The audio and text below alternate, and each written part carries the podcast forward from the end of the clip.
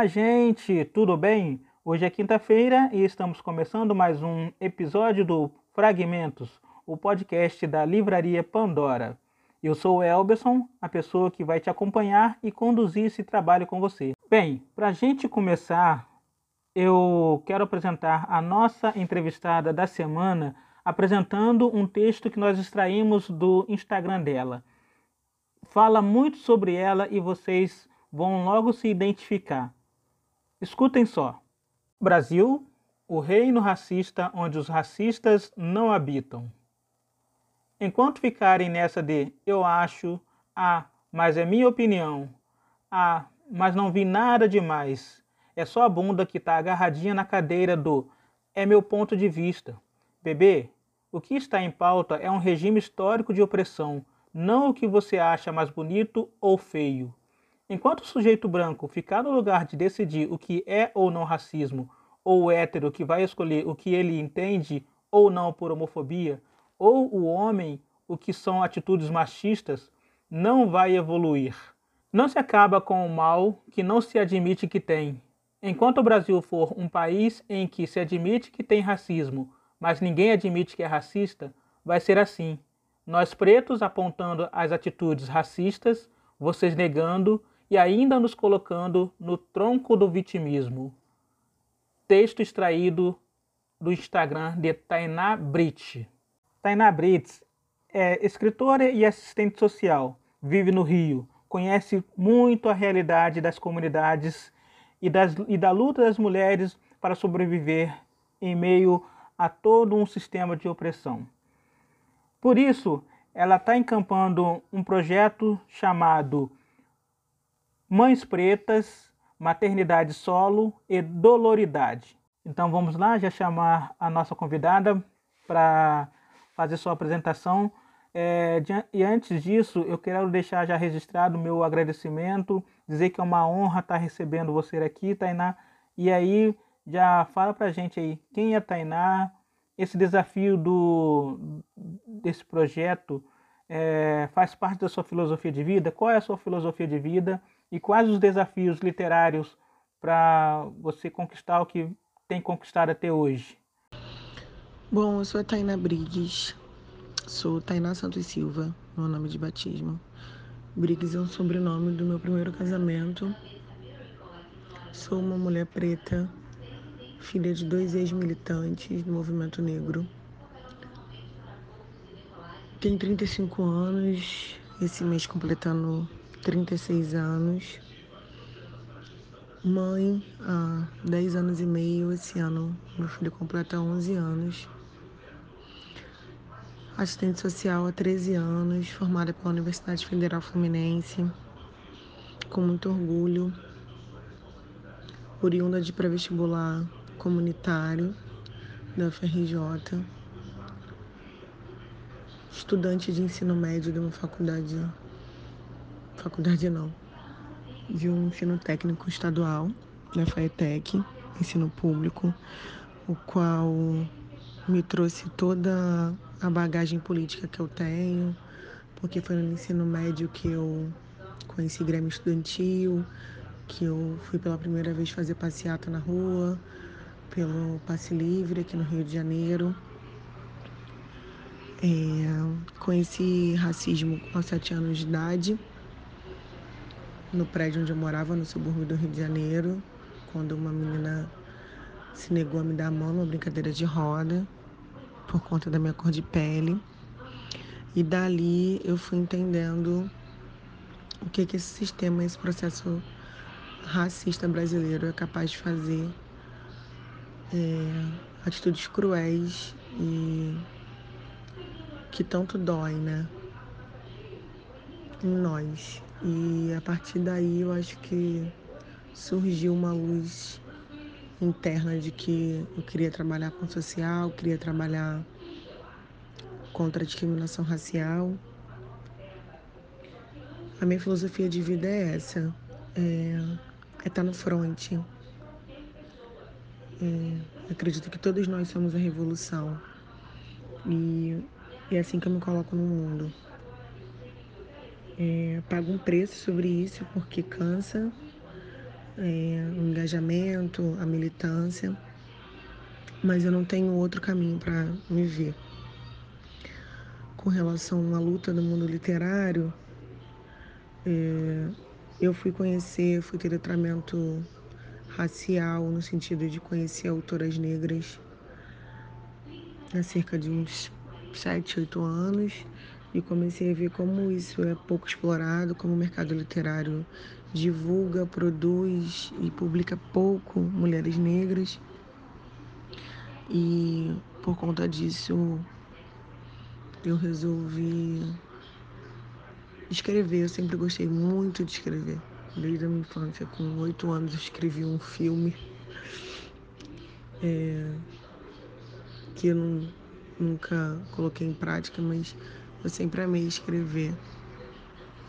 Sempre comecei a olhar para esse cenário da escrita e ver a escassez de publicações com autores negros, principalmente de mulheres negras. E no ano passado, na verdade em 2019, eu já produzi alguns inscritos na, na minha página do Facebook, fui para o Instagram e lá eu me deparei com o público, com pessoas que se interessavam pela, pela minha escrita. O que me trouxe até aqui é essa necessidade de tentar transformar o mundo e para além do meu trabalho como assistente social, encontrei na escrita esse esse braço para transformar essa sociedade menos desigual. Tainá, fala pra gente como que foi é, primeiro, os primeiros contatos é, seu com a literatura. Como que foi a sua inserção? Você tem algum histórico na família?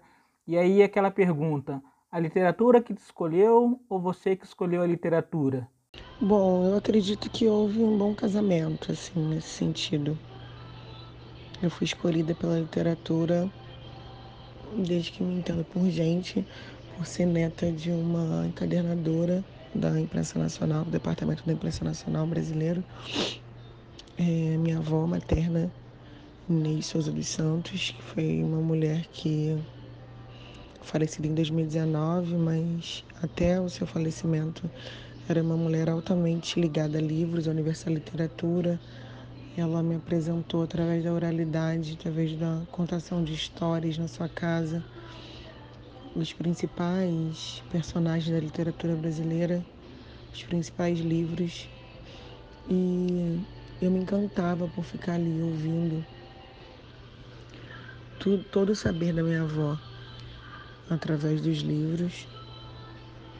E com nove anos eu comecei a ler revista em quadrinho e não parei mais. É, me encantei por esse universo da literatura. Então acredito que foi, um, foi uma junção. Eu escolhi literatura, a literatura me escolheu. Comecei a escrever poemas na adolescência, é, cartinhas para namorada, para amiga. É, tinha dificuldade de terminar de escrever. É, lia as revistas de adolescente, todas da, da, da minha época, né? Que tinham milhares na época. E eu fui aperfeiçoando a leitura. Lembro com muita com muito carinho da primeira vez que eu vi numa revista uma mulher preta na capa, que foi a revista Raça Brasil, que me trouxe o orgulho de ser uma mulher preta. Quando eu vi uma mulher preta na capa, eu lembro da, da sensação maravilhosa de me sentir representado nas bancas de jornais. E fui tendo essa relação com a, com a escrita e com a leitura, sempre sentindo falta de personagens de pele preta, personagens infantis, personagens adultos nos livros. E eu acho que eu vim trazendo isso comigo. Esse amor pela literatura e ao mesmo tempo essa inquietação sempre me questionava por que, que os personagens nos livros, aí, os entrevistados nas revistas eram pouquíssimos de personagens, personalidades negras. Tainá, e quais são as suas referências na literatura? Esse projeto seu é, lembra um pouco a escrevivência, né? Enfim, Carolina Maria de Jesus. Quais são as suas referências? As minhas influências são as mulheres negras que eu fui lendo ao longo da minha vida. Maria Carolina de Jesus me marca profundamente.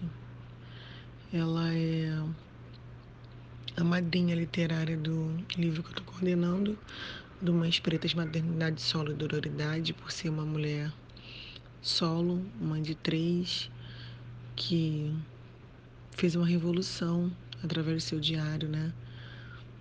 Me emociona muito falar de Maria Carolina porque é uma mulher pouco valorizada nesse país, infelizmente. Uma mulher que, com quarto de despejo, fez o feito de ter produzido um best-seller, né? Poucos sabem que o Quarto de Despejo vendeu em mais de 40 países, foi traduzido para mais de 40 línguas. Uma mulher que ousou, através das suas escrevivências, né, como diz Conceição Evaristo.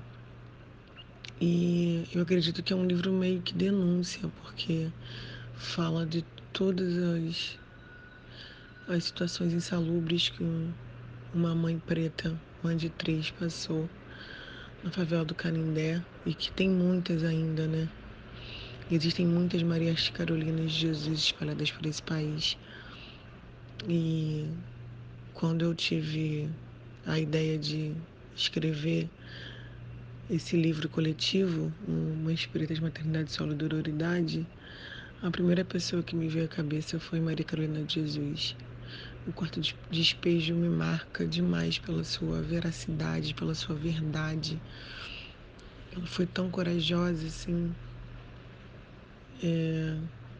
Eu queria ter vivido num tempo de Maria Carolina para poder ter tido a oportunidade de dar um abraço na força e na garra dessa mulher. Essa mulher sofreu tanto. Uma menina que com nove anos de idade foi presa em Sacramento por estar lendo, né, por ter sido acusada de bruxaria. É, os policiais que aprenderam confundiram o dicionário que Maria estava lendo na porta de sua casa com o livro de São Cipriano. Uma mulher que sai da sua cidade de Minas Gerais e vem para São Paulo sem nenhuma referência, enfim, uma mulher que tem uma obra que a gente pouco conhece enquanto população brasileira. Então, Maria Carolina de Jesus, sem dúvida, é minha primeira inspiração, minha grande referência. Ela fez algo até então inimaginável, né? Que fazer dos seus escritos pessoais um livro. É, Conceição Evaristo, por, por todo o seu legado, assim, uma mulher que que em vida, né, a gente pode. Eu tive o prazer de conhecer pessoalmente há dois anos atrás e me emocionei demais. É uma mulher que os seus escritos e a sua a sua personalidade são muito parecidas. Ela é doce, sábia. Enfim, sou apaixonada por Conceição. Bell Hooks é uma referência para mim sem igual. A Bell, quando escreveu Vendo de Amor, ela trouxe algo tão verdadeiro para nós mulheres negras, é, homens pretos também. Vendo de Amor é um texto tão curto, mas tão real, ele nos abraça, né? Fala da nossa dificuldade quanto população preta de se relacionar com esse sentimento, né? Chamado amor, que sabemos que o amor romântico não foi feito pensando em nós pretos, foi feito pensado nas princesas lindas e loiras que nos foi contado durante a vida inteira, nos príncipes, com seus cabelos lisos e dourados, nos seus cavalos brancos. Então, quando Bel traz esse, esse texto, me remete diretamente ao coletivo que eu tenho com umas três irmãs pretas, o Resistimos, e nós debatemos, debatíamos né, antes da pandemia vários textos de mulheres negras e esse texto Na primeira vez que nós tivemos essa roda, nós escolhemos ele e foi um divisor de águas, assim, no sentido de nos aquilombarmos enquanto mulheres pretas e nos identificarmos com esse texto. Vivendo de Amor é um texto que eu recomendaria para todas as meninas pretas e os meninos também a lerem. É, Alisando Nossos Cabelos, também é um texto lindo da Bel. Intelectuais Negras, eu sou apaixonada por Bell Hooks, ela tem uma fala direta, uma fala que chega no nosso interior com muita verdade. E a minha deusa, que é Lélia Gonzalez, que é uma mulher, uma autora que precisa muito ser lida. Né? Não foi à toa que Angela Davis reverenciou quando veio a última vez ao Brasil, porque a Lélia é uma feminista preta que fala com muita verdade. É, sexismo e Racismo na Sociedade Brasileira é um texto dela maravilhoso. São essas as minhas referências.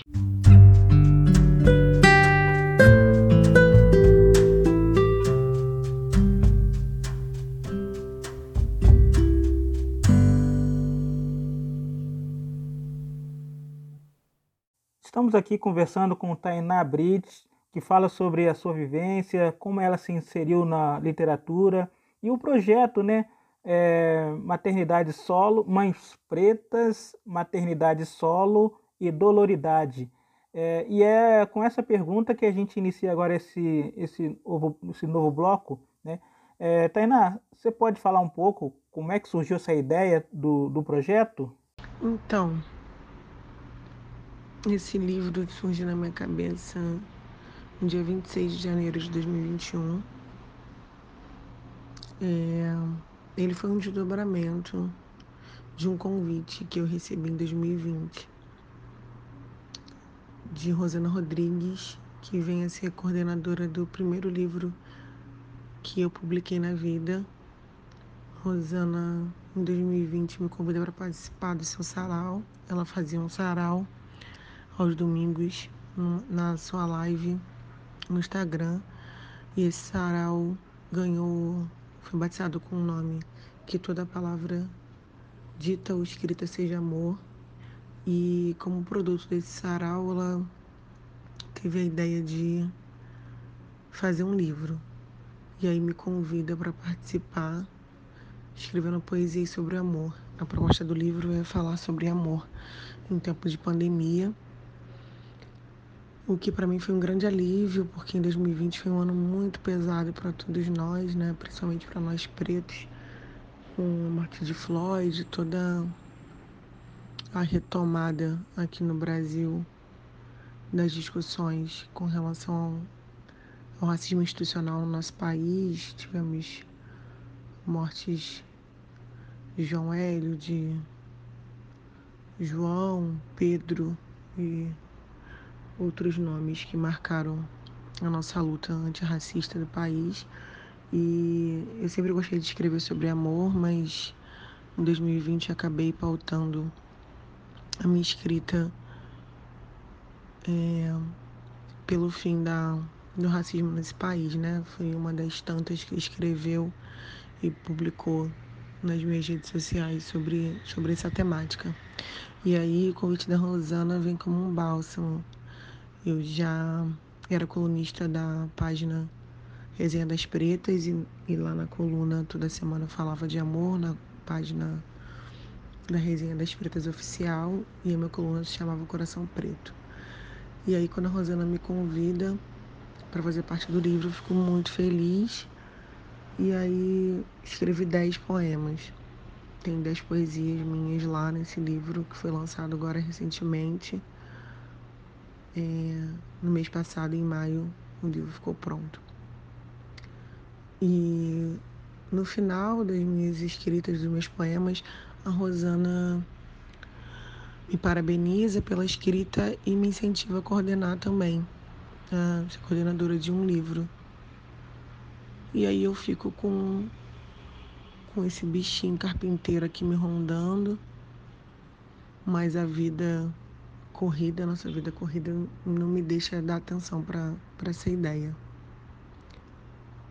E aí no ano seguinte, que é 2021,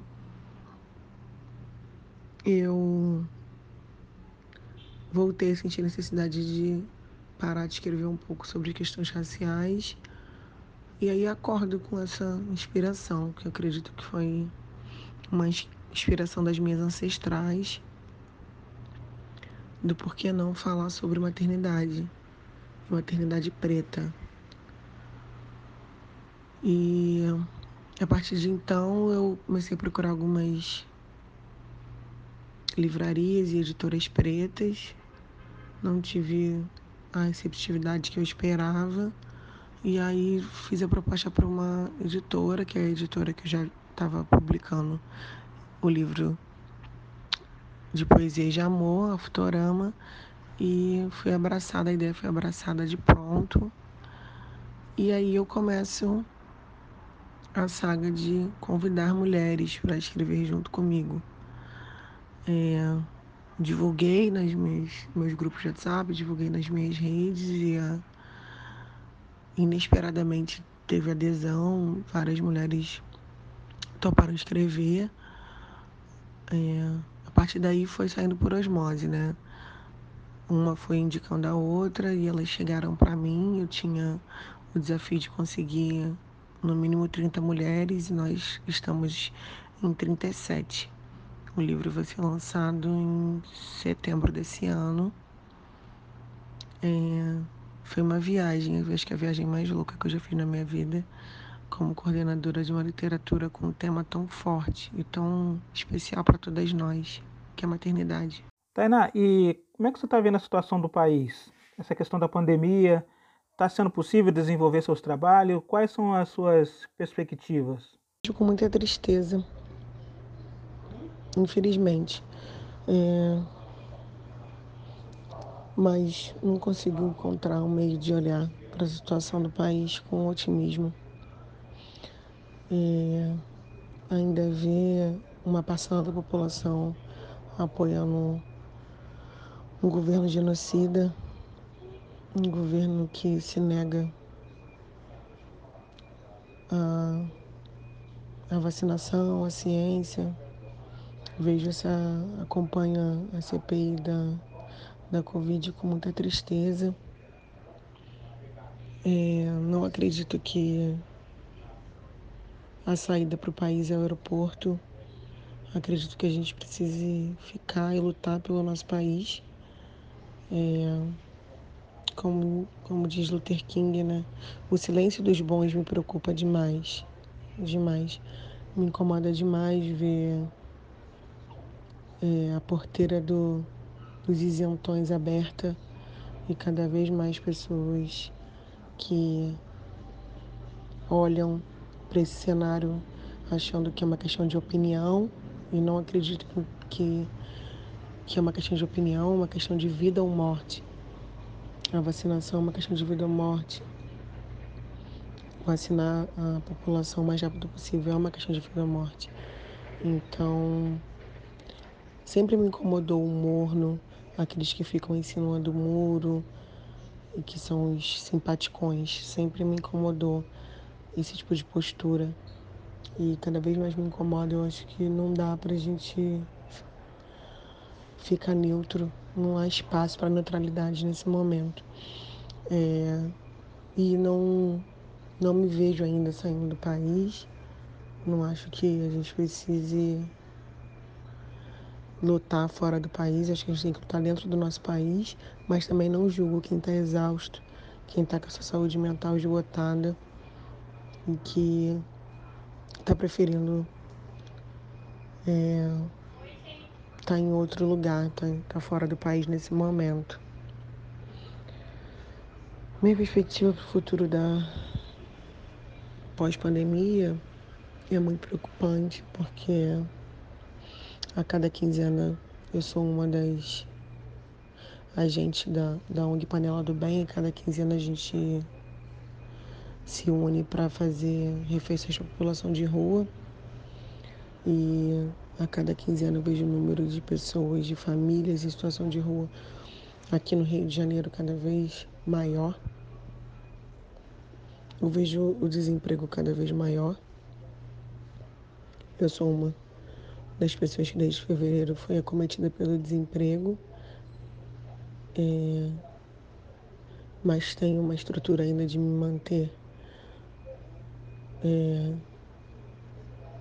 protegida, né, em segurança. Tenho uma rede de apoio, que são os meus familiares, que não me permitem perecer e passar por nenhuma necessidade, graças a Deus, o que é um privilégio, né, na situação pandêmica nesse país, mas eu vejo com muita preocupação, não vejo que a gente tem, principalmente dentro do terceiro setor, que é a minha área de atuação, eu vejo as empresas e, e o poder público se tem, sem estruturas para apoiar os projetos sociais, que são os grandes meios de transformações sociais desse país.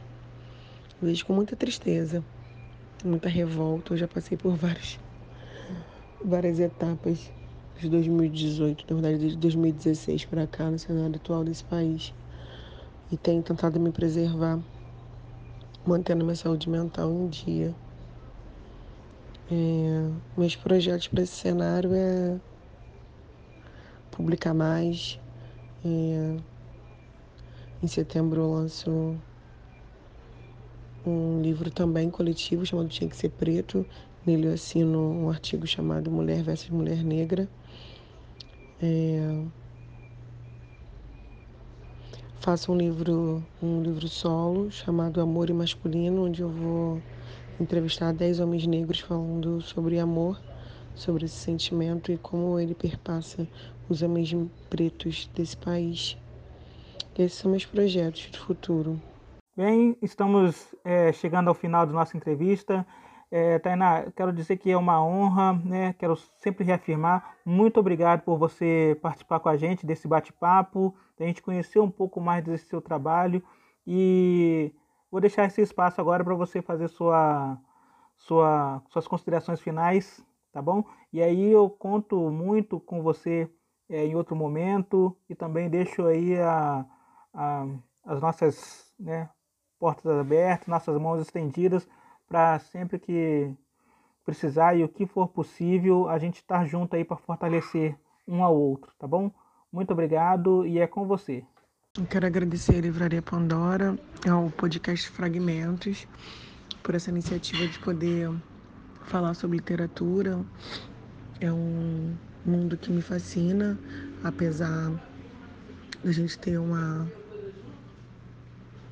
estrutura racista que impacta inclusive na, na entrada de mulheres negras no cenário literário.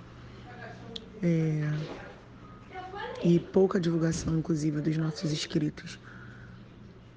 É, mas quero agradecer profundamente a possibilidade de estar aqui falando do, do meu livro.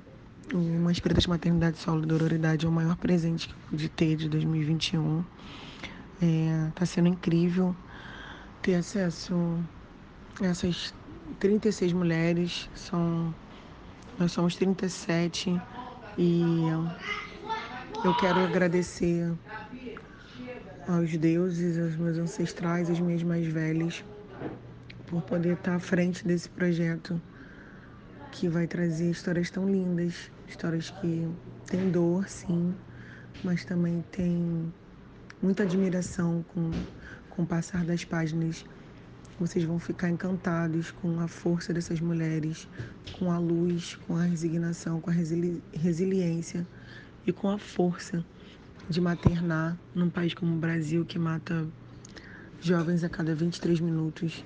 É, nesse livro vocês vão poder ter acesso a mulheres que perderam seus maridos por conta da violência urbana desse país, mulheres que foram abandonadas grávidas desde o início da gestação, mulheres que têm são mães de um, dois, três filhos, mulheres que seguiram com a sua maternidade, que encontram beleza, encontram força para poder seguir e somos 64%, né? Segundo o IBGE, de mães solos pretas.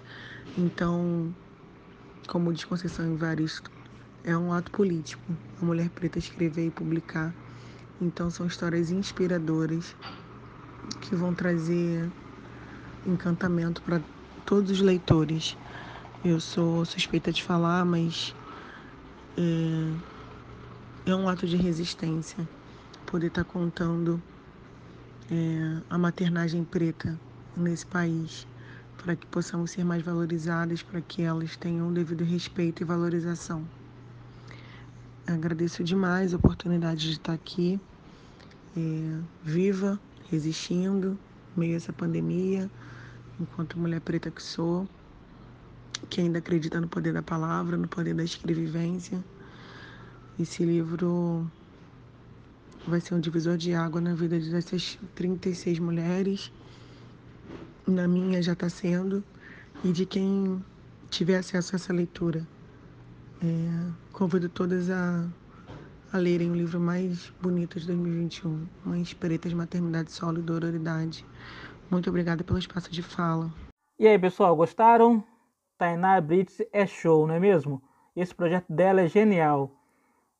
Curtam, Deixem seus comentários, mande aquele alô e acompanhe ela também nas redes sociais dela. Você vai amar também. E não deixe de nos acompanhar. Anote aí na agenda. Quinta-feira que vem, mais uma edição, mais um episódio do Fragmentos, o, podcast da Livraria Pandora. Um grande abraço e até lá.